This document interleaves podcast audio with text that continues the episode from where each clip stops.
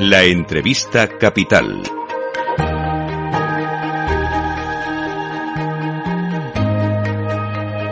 Luis Vicente Muñoz. Vamos a examinar qué está pasando en los mercados, qué lectura podemos extraer de su comportamiento, de lo que estamos viendo en las últimas fechas y también de las perspectivas hasta final de año con nuestra invitada capital, con Elena Domecq, vicepresidenta de JP Morgan Management para España y Portugal. Elena, ¿cómo estás? Muy buenos días. Muy buenos días, Luis Vicente, ¿qué tal? Pues bien, aunque da la impresión de que esta semana, con el Día de Acción de Gracias, que es pasado mañana en Estados Unidos, el Black Friday, como todo, como si todo se tranquilizara un poco, ¿no? Y también ante la ausencia de datos, claro.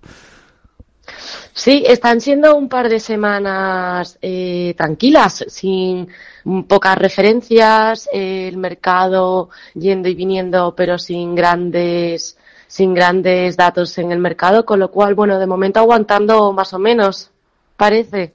Parece, porque las cuestiones de fondo siguen ahí, ¿no? Nuestro calendario de subidas de tipos de interés ha variado tanto en expectativas como en intensidad.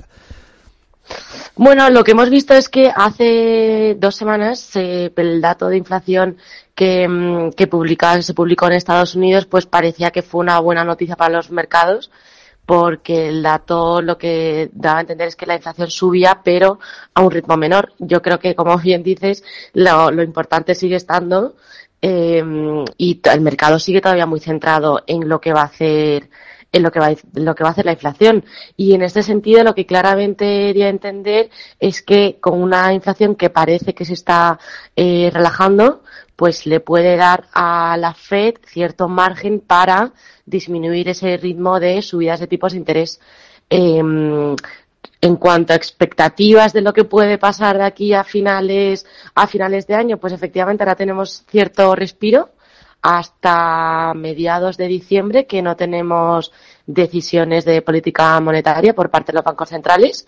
Y además esa semana justo vamos a tener varios bancos centrales a la vez, vamos a tener el Banco Central Europeo, la Reserva Federal, también el Banco de Japón y el Banco de Inglaterra, con lo cual esa semana sí que va a ser más esa semana sí que va a ser seguro con más, más, movidita para los mercados. Intensísima. Y a ver si responde a la pregunta de si hemos visto el techo de la inflación y ahora lo que cabría esperar es moderación creciente.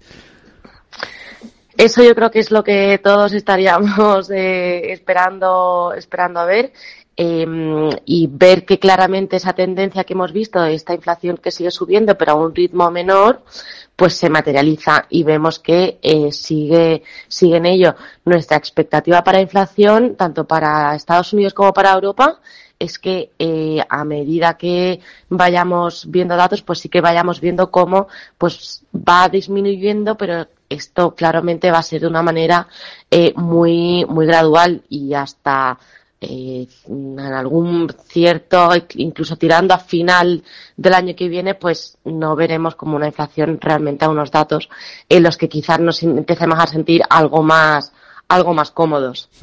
Por una parte la inflación, por otra los resultados empresariales. Ya estamos terminando esta temporada. ¿Qué sabor de boca, Elena, crees que nos han dejado los resultados del tercer trimestre?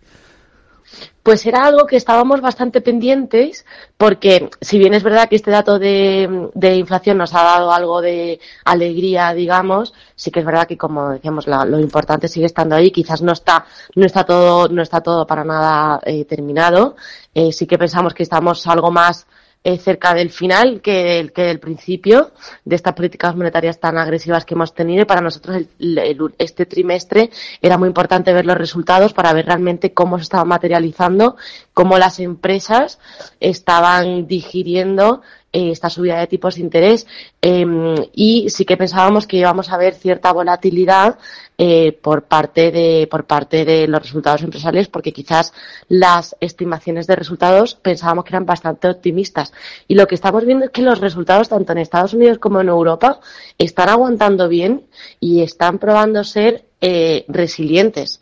Em, así que bueno, veremos cómo avanzamos de cara a la última parte del año, pero desde luego este tercer trimestre los resultados empresariales han resultado ser eh, más resilientes de lo que quizás cabía, cabía, esperar.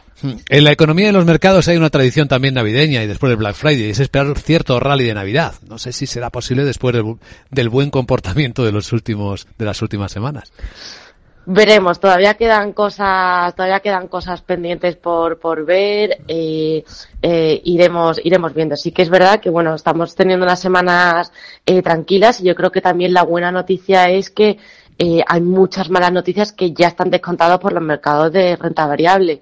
Entonces esto nos está dando algo de, algo de respiro. Eh, veremos si realmente se cumple otra vez eso, eso que se dice en los mercados. Efectivamente. Bueno, en cuanto a perspectivas de inversión, ¿dónde, dónde está la posición estratégica del equipo de, de JP Morgan Semanas? ¿Dónde está el interés ahora?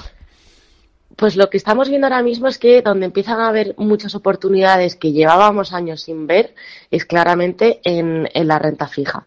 Eh, llevábamos muchísimos, muchísimos años, incluso décadas, con la renta fija con unas tires en mínimos, es decir, con unas, eh, un precio muy, muy elevado, estaba muy cara y con todas estas caídas tan grandes que hemos tenido que hemos tenido este año, pues claramente volvemos a ver eh, oportunidades en renta fija, incluso de ahora en adelante, la renta fija vuelve a ser eh, por fin un activo más del que podemos esperar rentabilidades que durante muchísimos años en niveles mínimos de tires o máximos en, en, precio era muy complicado que lo que lo viésemos.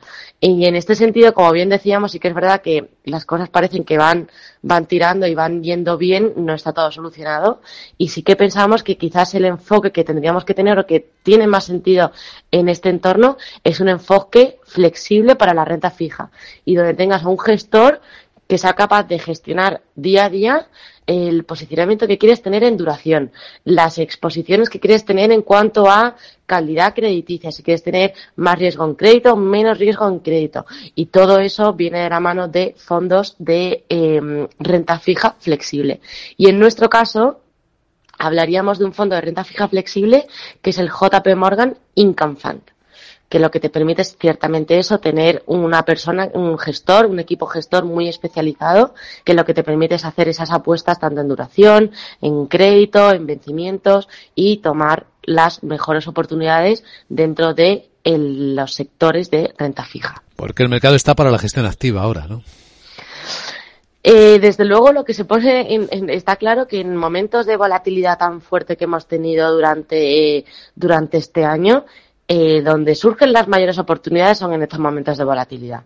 Y lo que, tú, lo que necesitamos es una persona, una gestión activa que sea capaz de identificar realmente dónde están esas oportunidades, porque en momentos de tanta volatilidad, desde luego, no todo vale y hay que saber muy bien, tener mucha experiencia para saber realmente dónde capturar esas oportunidades, sí. Es cierto, hay tanto ruido alrededor, ¿verdad? Y hay tantas ofertas cada vez más, ¿eh? porque cada vez hay más activos en los que se puede invertir.